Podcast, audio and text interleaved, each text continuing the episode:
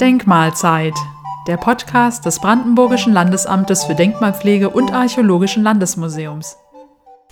Das Brandenburgische Landesamt für Denkmalpflege und Archäologische Landesmuseum verfügt über einen fast unübersehbaren Bestand an archäologischem Fundmaterial. Im Landesfundmagazin werden, geschätzt, 8 bis 12 Millionen Objekte aufbewahrt. Genauer lässt sich das nicht abschätzen. Nur ein geringer Teil kann im Archäologischen Landesmuseum im Paulikloster in Brandenburg an der Havel gezeigt werden. Die übergroße Mehrzahl dieser Funde sind anorganische Funde, vor allem Keramik und Steine verschiedenster Epochen, dann aber auch zahlreiche Objekte aus Metallen. Einen eher geringen Anteil machen Fundstücke aus organischem Material aus. Archäologisches Fundmaterial durchläuft mehrere Filter, bevor es auf dem Tisch von Archäologinnen zur Untersuchung landet. Die erste Voraussetzung ist, dass das Objekt an einem historischen oder prähistorischen Platz jemals benutzt wurde. Die zweite ist, dass das Objekt irgendwann in den Boden geriet oder niedergelegt wurde.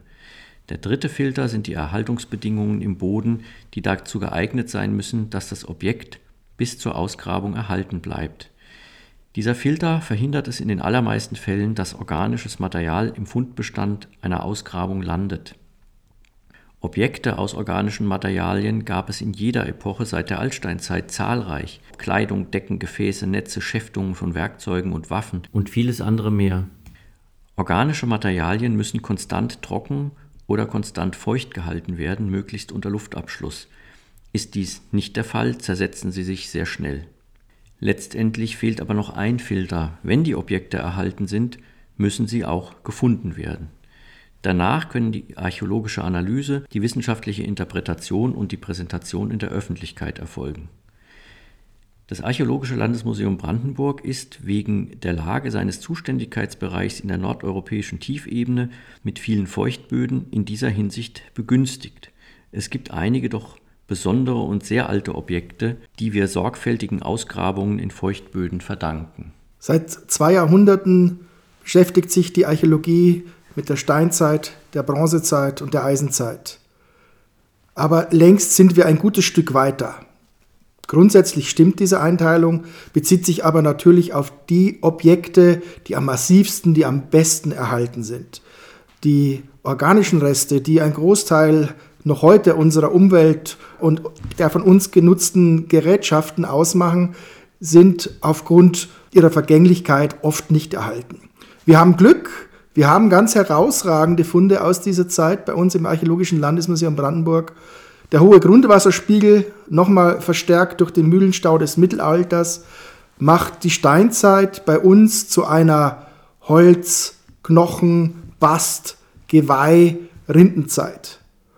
Und so sind wir ganz stolz, in Brandenburg an der Havel ein 10.000 Jahre altes wasserfestes Gefäß aus Birkenrinde zeigen zu können und das wohl älteste Netz der Menschheit, ebenfalls 10.000 Jahre alt, aus Friesack. Wenn man so will, das älteste Textil, das wir kennen. Gefertigt ist es aus einer natürlichen Faser, aus dem Bast der Weide. Daraus wurden Schnüre gefertigt und dann zu einem Netz zusammengeknüpft. Der Mensch hat immer wieder erkannt die Möglichkeiten der nachwachsenden Ressourcen in seiner Umwelt und diese langen Fasern wusste er vortrefflich einzusetzen. Vor 10.000 Jahren war dieses Netz ein Gebrauchsgegenstand, aber solche frühen Textilien aus Pflanzenfasern dienten wohl auch schon bald dem Körperschmuck und vielleicht auch als eine Form von Kleidung. Aus einem mittelsteinzeitlichen mesolithischen Grab bei Kriven in der Uckermark sind Schneckenhäuschen überliefert, 3000 Stück auf der Grabung von den Kolleginnen genau eingezeichnet. Und es zeigt sich, dass dort irgendeine Form von Netz oder Textil mit diesen Schneckenhäuschen besetzt, denn alle sind gelocht, über den Toten gelegt waren, sodass wir auch hier wieder indirekten Hinweis eines frühen Textils haben. Die Fasern selbst sind uns in diesem Fall nicht erhalten. Diese Pflanzenfasern sind umso wichtiger, als wir durch die Forschungen der Archäologie wissen, dass das Wollschaf, das dann für Wärme sorgen konnte, durch sein Fell nach seiner Schur erst im vierten Jahrtausend dem Menschen zur Verfügung steht. Die früheren Schafrassen hatten ein kurzes Fell, so wie wir das noch heute von Ziegen oder auch von einem, vom Reh kennen, sodass dort keine Wolle geschoren und gesponnen werden konnte. Die Pflanzenfasern haben aber nie ihre Bedeutung verloren und da gibt es einen Tausendsasar, den wir bis heute alle kennen. Linum usitatissimum, das ist der lateinische Name des Lein, der gemeine Lein. Das deutsche Wort kommt eben von dem lateinischen Linum und diese Pflanze hatte und hat verschiedenste Verwendungsmöglichkeiten in der menschlichen Kulturgeschichte. Quark mit Leinöl kennen viele. In manchen Gegenden wird das immer noch gerne gegessen, beispielsweise auch im Süden Brandenburgs, wo auch wieder vermehrt Lein angebaut wird. Und zwar nicht nur um Leinen herzustellen, also den Stoff, sondern auch um Öl daraus zu gewinnen. Leinsamen wird ebenso gerne gegessen, vor allem in einer gesundheitsorientierten Ernährung. Lein ist also nicht nur eine Faserpflanze, er ist tatsächlich überaus nützlich. Lein oder Flachs ist ein Gewächs, was uns Menschen noch bis heute in vielfältiger Weise nützt. Die Samen sind ölhaltig und sind für die Ernährung sehr gut geeignet, aber die Menschen haben sehr schnell erkannt, dass Lein, die Leinstängel, wenn sie eine Zeit lang im Wasser liegen, wenn sie verrotten, starke Fasern haben, die man nutzen kann, ähnlich wie bei den Brennnesseln, aus denen man den Nesselstoff macht. Über den Baumbast war klar, was man alles mit solchen Fasern machen kann.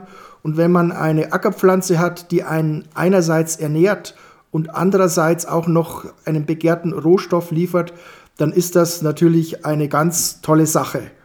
Und der Lein, der dann zum Leinen führt, zum Leinenstoff, hat hier überall sich niedergeschlagen. Wir kennen dort, wo die Erhaltungsbedingungen es hergeben, überall aus der alten Welt Leinenstoffe. Wir kennen ägyptische Mumienbinden. Wir kennen aus den Seeuferrandsiedlungen der Alpen, wenn es die Erhaltungsbedingungen hergeben, unter Wasser Reste von Leinenstoffen oder auch von den eisenzeitlichen Bergleuten aus den Salzberggebieten im Salzburger Land und in Oberösterreich. Auch dort sind da und dort Leinenstoffe erhalten, die uns Einblick geben in die vielfältige Entwicklung auch nun wieder der Technik, Stoffe zu weben, zu knüpfen, zu bordüren, zu verarbeiten und zu ähnlichem. Im Sonderausstellungsraum des Archäologischen Museums Brandenburg ist derzeit noch eine Ausstellung mit dem Titel Lein oder nicht Lein zu sehen. Darin geht es um die Kulturpflanze, aber eben nicht nur als Faserpflanze, sondern um den Lein in seiner gesamten kulturgeschichtlichen Nutzung das Thema Lein als eine vielfach nutzbare Pflanze haben sich Studierende der Freien Universität Berlin unter der Leitung von Sabine Karg äh, in den Blick genommen, Themen erarbeitet, Aspekte erarbeitet und dies konnte in die Ausstellung im Archäologischen Landesmuseum Brandenburg einfließen. Dabei geht es nicht nur um die Nutzung der Faserpflanze, sondern auch um den Aspekt der Ernährung, natürlich auch, wie komme ich überhaupt aus der Pflanze an die Phase mit Leinrotte, mit Flachsbrechen und dann entsprechend dem, dem Spinnen und Aufbereiten. All das sind Themen. Natürlich wird auch gezeigt, für was dieser Stoff alles geeignet ist, als klassische Kleidung, als Binden für ägyptische Mumien, als schützender Unterbau mittelalterlicher Rüstungen, als Segel für Fischerei und Seefahrt und, und vieles mehr. Das Leinöl selbst ist ein wichtiger Stoff für die Ernährung, aber auch ein Ausgangsstoff für weitere Produkte. Noch heute kennen wir Leinfarben, wir kennen vielleicht zumindest noch aus dem Kunstunterricht den Linolschnitt, also Fußbodenbeläge, die vorwiegend aus Leinöl hergestellt worden sind.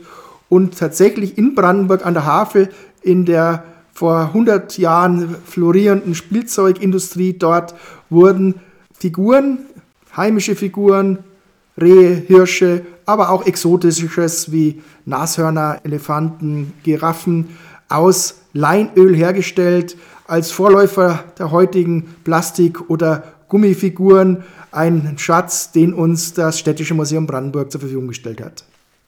Diese Exponate und noch vieles andere und viele Informationen zur Leinherstellung und Verwendung können Sie noch bis zum 15.01.2023 im Archäologischen Landesmuseum Brandenburg im Sonderausstellungsraum sehen. Es gibt auch noch Sonderführungen, beispielsweise die ja schon traditionelle Weihnachtsführung durch den Landesarchäologen höchstpersönlich am 27.12. um 11 und um 14 Uhr. Um Anmeldung wird gebeten, aber auch Kurzentschlossene können durchaus zum Archäologischen Landesmuseum kommen. Meistens sind noch Plätze frei und eine weitere Führung wird noch am 7. Januar stattfinden.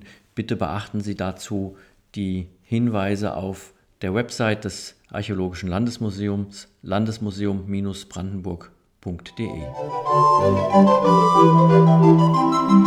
Thank